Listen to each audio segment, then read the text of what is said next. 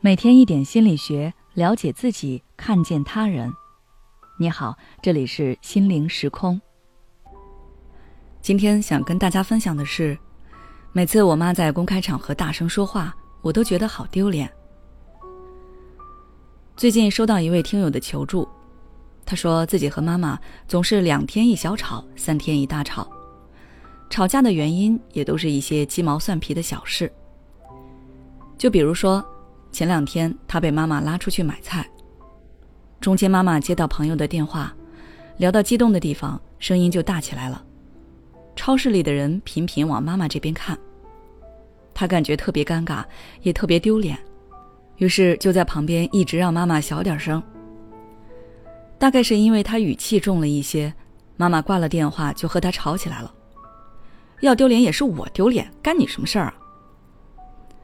天友自己也不知道这是怎么了，他看不惯母亲的某些行为，就总是想要纠正，但是母亲每次都不听，最后两个人就总是为这些事吵架。可能很多人都有这样的习惯，你觉得自己是在为对方考虑，是让对方变得更好，但实际上你是干涉对方的行为习惯，甚至是人生选择。不知道大家还记不记得？我曾介绍过的课题分离概念，它是心理学家阿德勒提出的一个理论。他告诉我们，想要解决人际关系中的问题，就要区分好什么是你的课题，什么是我的课题。当明确了自己的课题之后，就专注于自己的课题。我负责把自己的事情做好，你也只负责做好你的事情，我们互不干涉。而这位听友的问题就是把他和自己母亲的课题给混淆了，这是很多人常犯的一个错误。当你和一个人过于亲近的时候，你会不自觉地将对方当成是自己的一部分，认为对方的行为在某些方面其实也代表着你，于是你就会不由自主地将对自己的要求强加到别人身上。很多人会把这种情况误当作关心。认为自己都是为了对方好，所以要求才那么多。但是其实真正的关心是不会束缚对方，一直妄图把对方改造成自己喜欢的样子的。你这样做是在把自己的要求强加给别人，束缚着别人。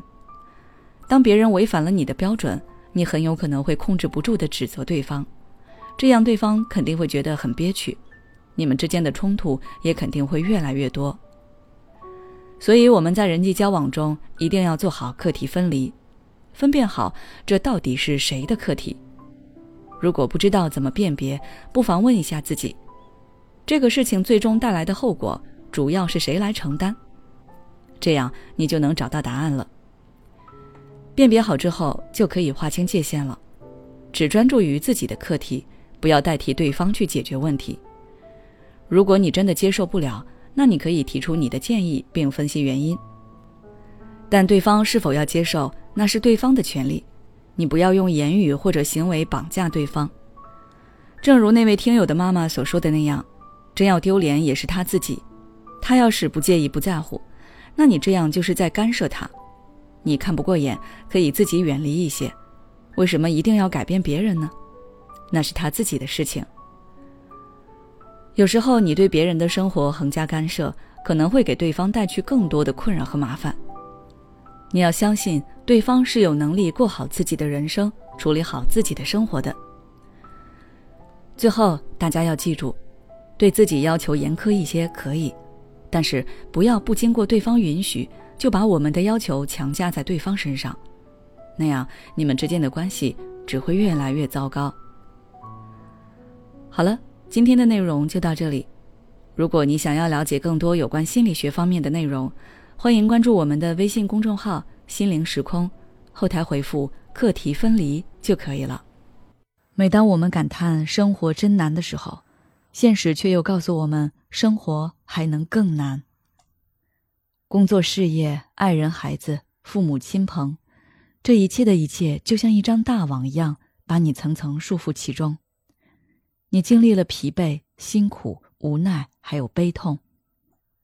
如果你只是一个人默默承受，那你迟早会崩溃。心灵时空组建了专业的心理救援队，每位咨询师都拥有超过二十年以上的咨询经验。只要你需要，我们就在。微信关注“心灵时空”，后台回复“咨询”就可以体验十五分钟心理清诊了。